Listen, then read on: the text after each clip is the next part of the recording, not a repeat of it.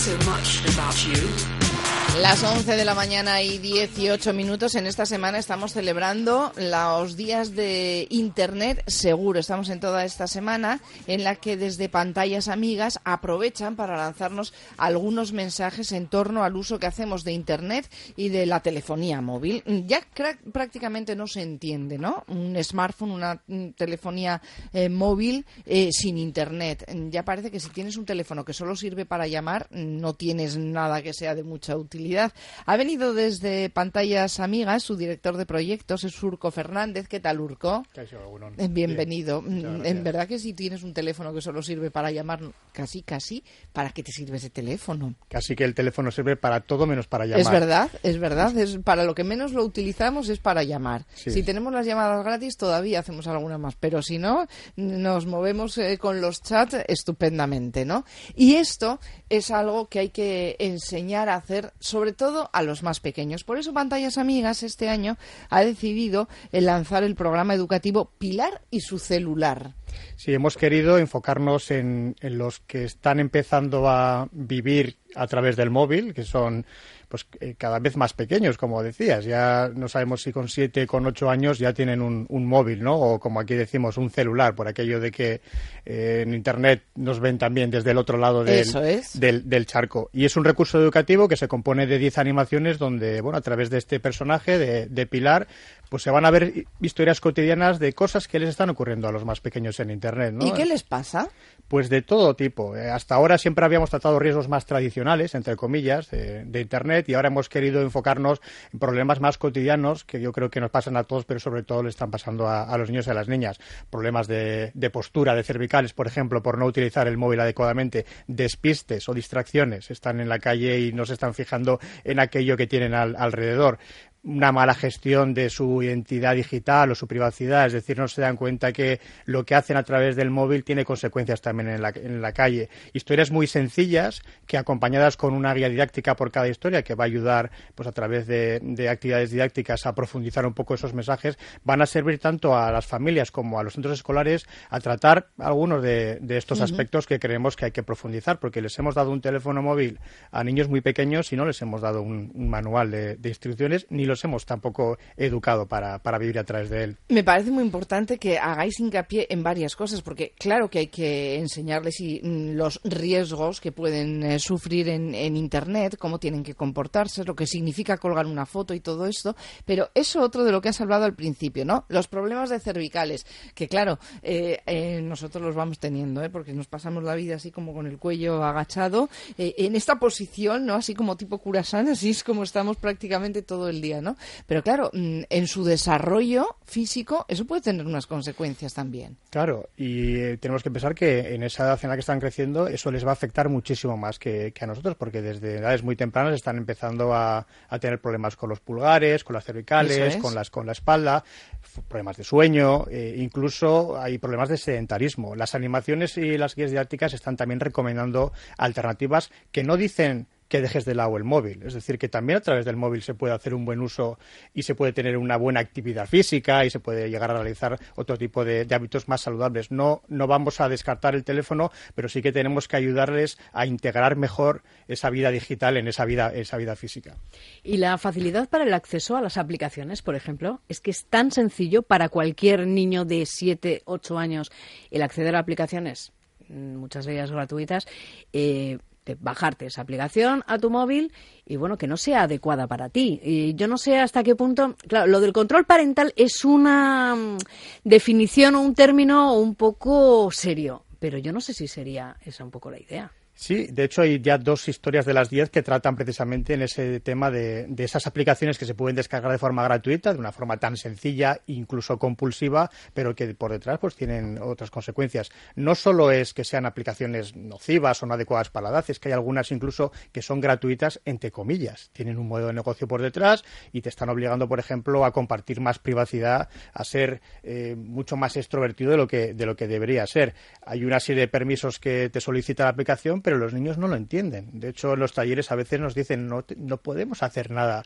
porque si no aceptas los permisos no puedes utilizarlo. Y claro que se pueden hacer cosas, porque hay alternativas, porque de alguna forma también podemos exigir a esas aplicaciones a que no hagan un uso inadecuado, sobre todo de los datos o de la privacidad de los menores de, edad. ¿no? Otra cosa es que los adultos que podamos tomar esa, esa decisión. Pero estas historias les están ayudando por lo menos a reflexionar, porque los niños realmente están conociendo esto por primera vez y no saben si es algo nocivo, si es adecuado o no. Los padres están muy perdidos. Fíjate, ahora que dices los padres están muy perdidos, eh, antes decíamos, la televisión es la guardería de los niños y las niñas. Ahora la guardería, cuando no queremos que nos den guerra, es el teléfono. Y se lo dejamos y además decimos, va, si es que no sé cómo, pero sabe hacerlo todo. Claro, ellos sí que son nativos digitales, esos que se llaman, ¿no? Pero claro, si no nos responsabilizamos de lo que están haciendo, saben hacerlo todo. Efectivamente, han nacido eh, pegados a las pantallas. Pero claro, lo que hacen tenemos que controlarlo nosotros. Saben más que los adultos de la aplicación en sí, quizás de la parte mm, más superficial de la aplicación. De uso. El uso, pero detrás hay tantas cosas que no, que no conocen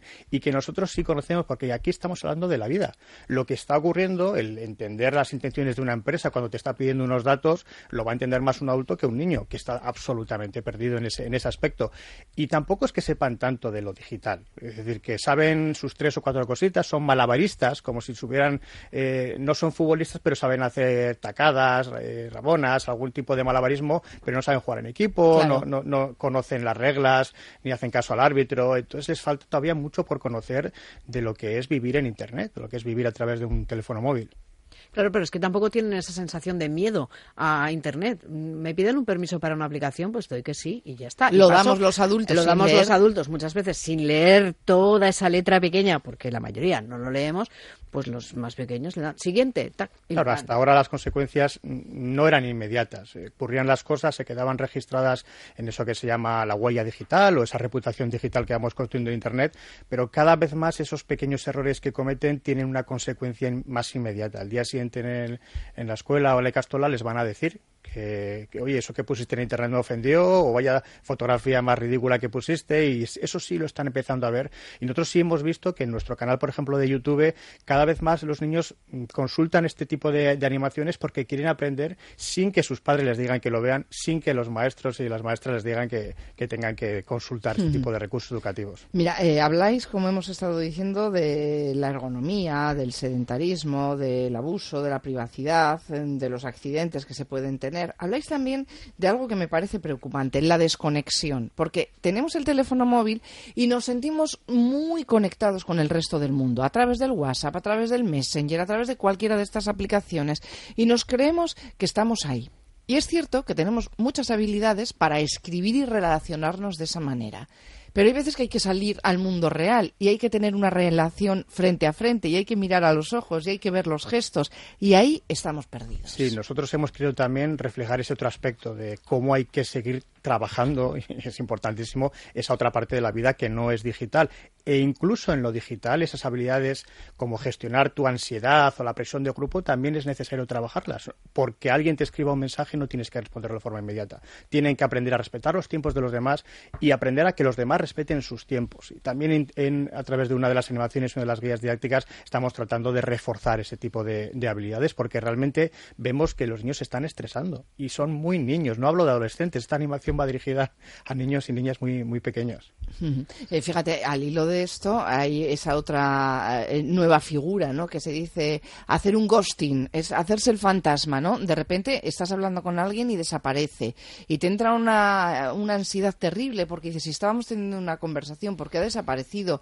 O chicos que dejan a chicas a través de un mensaje y nunca más vuelves a saber de ellos o de ellas, ¿no? Da igual el sexo. Está complicando mucho esto, las relaciones humanas, ¿eh? Creemos que estamos ganando, eh, pero yo creo que estamos perdiendo otras muchas cosas. Y no ¿eh? tienen suficiente experiencia vital como para saber lo que está ocurriendo. Es decir, alguien no te responde y ya empiezas a, pensar que pues no quiere estar conmigo y realmente quizás no ha pasado eso. Entonces, eh, esa frustración la gestionan muy mal. Muy mal. Desde pantallas amigas supongo que habéis tenido mucho contacto con eh, jóvenes que tienen su primer teléfono.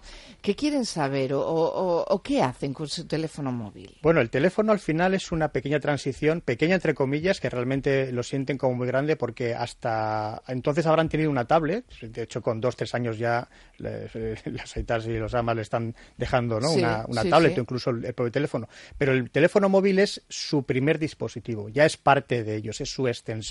Y ya es algo que además les va a permitir tener un espacio privado. Y esto sí que es algo que tenemos que aprender a respetar. Ellos también tienen derecho a la intimidad. Por supuesto, si no están preparados, tendremos que saber acompañarlos y supervisar, pero tenemos que respetar que quieran construir ese espacio con el que estar con sus amigos y conocer el, el mundo, pues como nosotros también lo pudimos conocer. Tuvimos ciertas libertades también pues para construir y, descubrir cosas en, en la vida. Pero podemos estar ahí de alguna forma acompañándoles. No tenemos que poner un sistema de espionaje, un sistema de control parental no debería llamarse así, sino debería ser más una herramienta de mediación familiar, pues para llegar a acuerdos y para de alguna forma estar cuando haga falta, pero no estar siempre.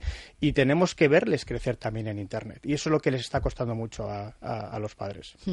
Bueno, son muchas las herramientas que tenemos para saber lo que hacen nuestros hijos y nuestras hijas, pero a mí eh, me llama también poderosamente la atención el asunto de las claves.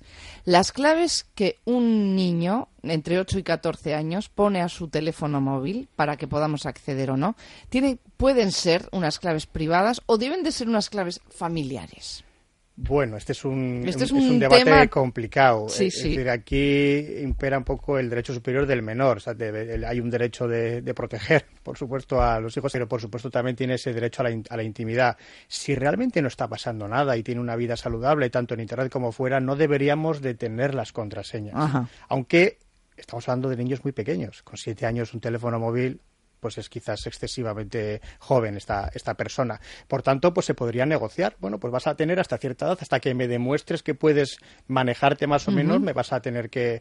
Pero tienes que saber que yo voy a estar ahí. Es decir, que Claro. lo que no se puede hacer es instalar un programa sin que sepa el niño y que le estés espiando, porque además de espiar a tu hijo, estás espiando también a los amigos de tus hijos. Eso es. Y no tienes derecho, legalmente sí Esto es podrías a- a- tu ¿eh? hijo. Por eso es complicado, veis mucho más negociar, ir midiendo, ir viendo, entendiendo este contexto digital también. Es, Qué cre- pena que es no- crecer juntos. Qué pena que no tengamos tiempo para más. Eh, otro día tienes que volver, Urco, porque se nos Será ocurren tantas preguntas que hacerte en torno a este asunto. Mira, un oyente nos escribe y nos dice que la letra pequeña, esa antes de darle a aceptar, debería estar prohibido que superase las seis líneas. Pues Por sí, ejemplo, sí, sí. Eso sería una muy buena idea, ¿eh? De que se obligue por ley a restringir la longitud de, se de puede, todo eso. se, pueden cambiar esas leyes. Es decir, Seguro. que también es parte de, como adulto, nuestra responsabilidad de obligar también a las empresas a que lo hagan. Es verdad, para que así leamos y podamos saber lo que estamos aceptando.